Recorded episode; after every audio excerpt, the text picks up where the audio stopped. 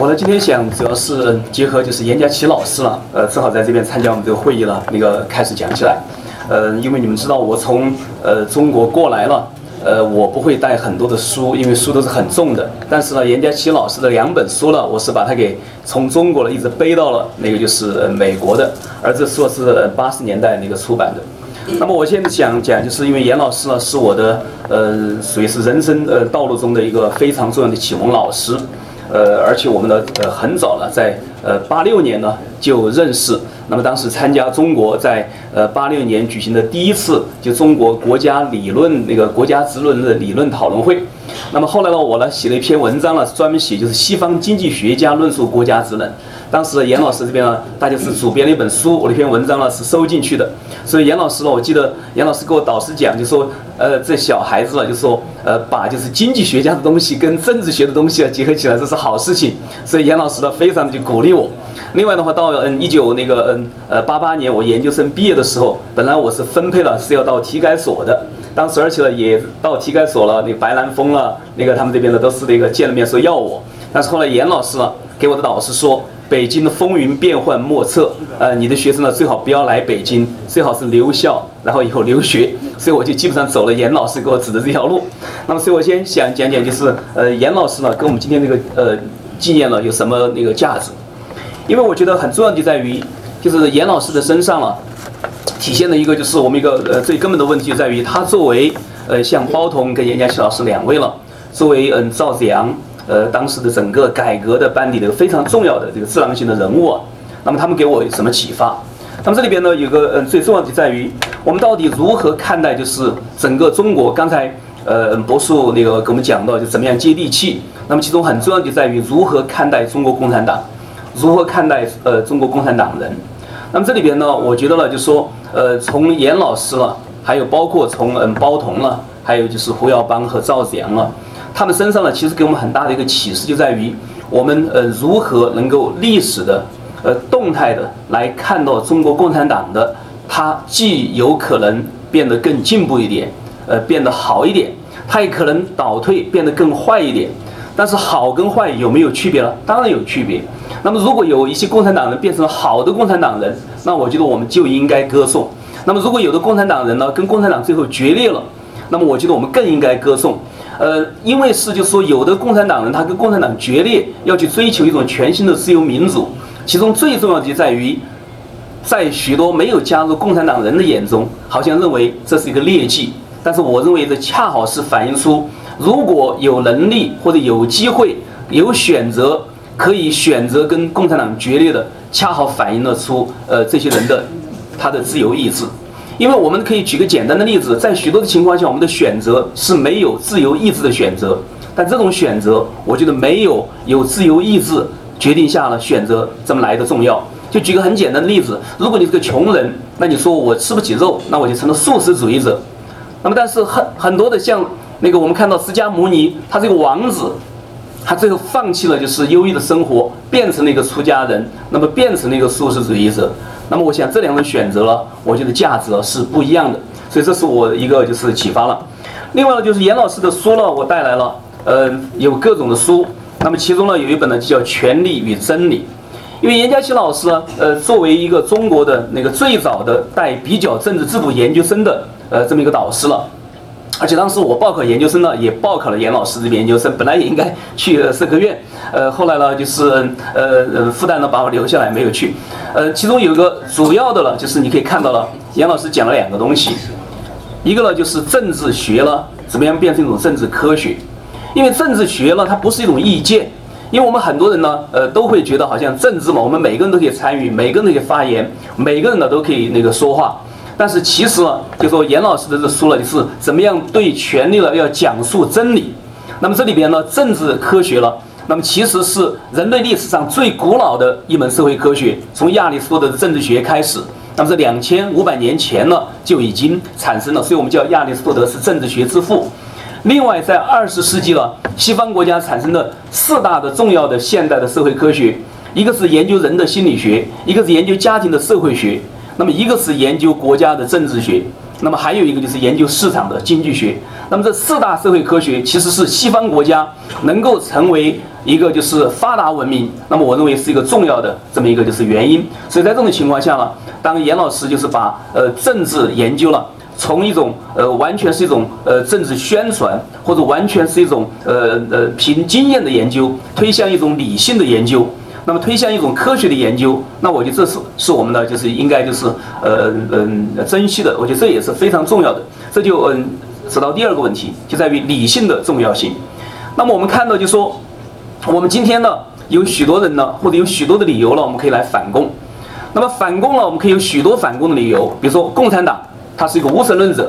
因此我们可以从宗教的信仰来反共。所以很多人呢他就说我是反共的。因此的话呢，那我就现在是要推动各种信仰。那么耶稣是救中国的路，那么就是上帝是救中国的路。呃，还有就是嗯呃各种就是宗教信仰，呃法轮大法，那么是救中国的路等等。那么我们可以看到有很多人的话呢，就会用信仰来反共。那么另外的话呢，我们也可以看到了共产党呢，它是就是呃反对目前呢反对西方这个普世价值的。那么我们也可以看到共产党呢，它是反对。呃，我们在那个就是人类的那个整个发展进程中反对西方的价值观的现在，那么虽然我们可以看到，就是说共产党他要做的事情，那么他要反的东西可以很多，所以你可以用各种方式去反共产党。但是我想说一个了，就是说我们有各种理由反共，但是呢，反共最后是不是你的反共一定会成就自由民主的目的？那么我认为呢，这未必的。那么举个简单的例子，就在于，当你如果反对共产党的无神论，那你一定要把信仰作为我们最高的目标，用信仰那个代替理性。那么认为信仰是高于理性的话呢，那么我认为呢，恐怕这种反攻呢，未必会把人类呢带向一种更呃好的一个未来。因为理性它确立的地位，理性高于信仰的地位呢，是过去五百年，那么是启蒙运动里面的最大的一个成果。但是我们如果呃知道了，现在有的那个就是我们在华人圈里边呢。那么有各种思潮认为，那么我们的最高的理理念呢，第一大的原则是应该选择信仰，是应该基于信仰了，然后才有其他的各种选择。那所以我觉得我们应该就是嗯呃回想一下，就是严家庆老师啊，在呃他的书里边呢，就是呃这本书就是叫《权力与真理》里边呢，它里面专门有一个就是飞跃理性法庭。那么怎么样用理性呢？来能够就是作为政治科学的一个第一块的一个原则，而不是说是信仰。呃，所以呢，我觉得就说，呃，在我们呃研究政治学的时候，第一个原则是应该理性，第二个原则应该是人性，第三个原则呢应该是信仰。呃，我觉得呢这个秩序呢不应该把它给完全给颠倒。那么最后我讲讲了，就是刚才嗯博士先生说的我们要接地气的问题。那么接地气呢，我们知道，呃，其实我们接地气了，呃，为什么我在？是我最后一眼看这个国家，为什么？因为我到了这个国家，那么我接了地气，因为我跑到了四川地震灾区去了，那么然后我看到了很多东西，但是我这些东西恰好是他们不愿意让我看的，所以我在呃四川呢被那个公安呢那个围追堵截，最后被那个就是那个抓起来，抓起来了就驱逐出去了。然后呢，我的这些那个呃学生呢，那么嗯地位都是非常高，都是厅局级和处级干部的学生，请我吃饭有。七个人请我吃饭，一共有八个人一桌，然后他们就说我干什么去了，我就告诉他们，他们就给我说了这么一句话：夏老师啊，你看这些东西都是没有价值的，这不是真实的中国，你应该经常跟我们来到我们这边来吃饭。那么你在资本主义国家呢，受到太多的这个就是嗯呃压迫了。他说你跑到这边来了，呃，跟我们在一起，我们好好给你输输精、活活血，然后让你呢看看真正的中国。那么我想说什么呢？我想说，其实要接地气的话呢。我们不得不承认，我们在座的基本上百分之九十九点的人，我们都是从中国的精英层来的。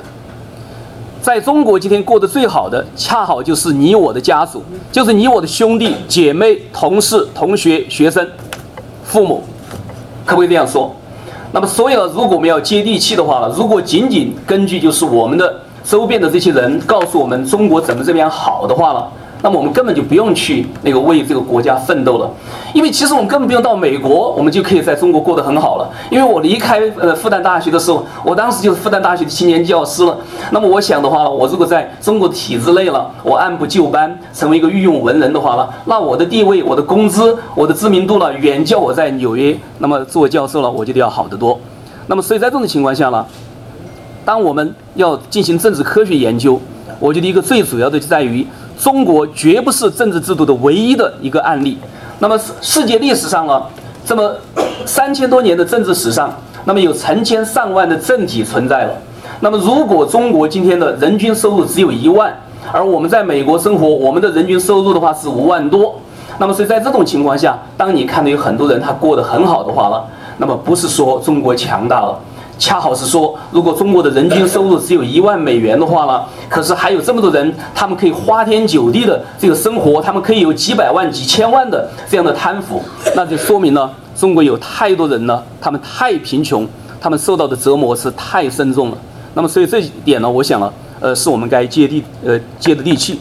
最后一，我就想了，我们坚守了这么嗯三十年，这三十年呢，并不是我们能够把中国共产党推翻，你我是推不翻中国共产党的。尤其你我了，当我们要用行动的时候，别人就会骂我们你太激进了；当我们要用理论的时候，有人就骂我们你不接地气，因为你们呢说的东西啊对中国是没有用的。那么不管怎么样，他们要做的一件事情呢，就是要那个打击我们的任何的自信心，就让我们呢认识不到了我们生命的意义和价值，所以呢我们丧失这种自信。那么我要说的什么呢？我们尽管推翻不了它，但是我们存在了三十年，我们存在了三十年，我们记录它的丑恶。我们会把他的恶名呢给传下去，那么他们呢不读我们的东西，他们的子女像博士讲的，他们有的许多的子女在哥伦比亚大学呢是要选他的课的，他们是要读我们写的文章的，那么我们就可以把他的骂名呢世世代代的传下去，而且最重要的在于我们的坚守，我相信我们可以看到共产党呢那个作为一个政党啊垮台的这一天，而且呢恰好了，我认为当我们现在呢在失望的时候。其实你没有看到吗？历史其实正好是照我们过去在期盼的，而且我们在推动的方向在走了。所以当然了，我们有不同的看法。但是我作为一个学者了，我愿意把我的学术地位、我的学术生命呢，拿作为一个就是预见。因为作为政治学研究，我只会预见未来，我不会预见过去。那么我相信，历史正好在朝我们推动的方向和期盼的方向正好在走。我们现在生活的这个日子了，今天当下了。我认为是有足够的理由让我们激动，让我们呢就是充满希望的。所以我就想在这边呢，向就是嗯严家琪老师的那个夫人呢高高老师呢那个致敬呢说一句话。因为有一次呢，我跟高高老师的这个交谈呢，呃，我就说到这么一句，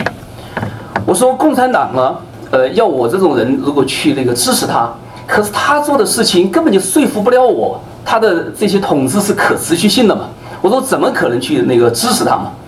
然后高老师说了这么一句话，他说：“即使它是一个千年的王国，它可以存在千年，但是它是邪恶的，我也不会支持它。”我说：“高老师高，高老师说的这个话是的，不是说因为它不可持续性，所以呢我们就不支持它。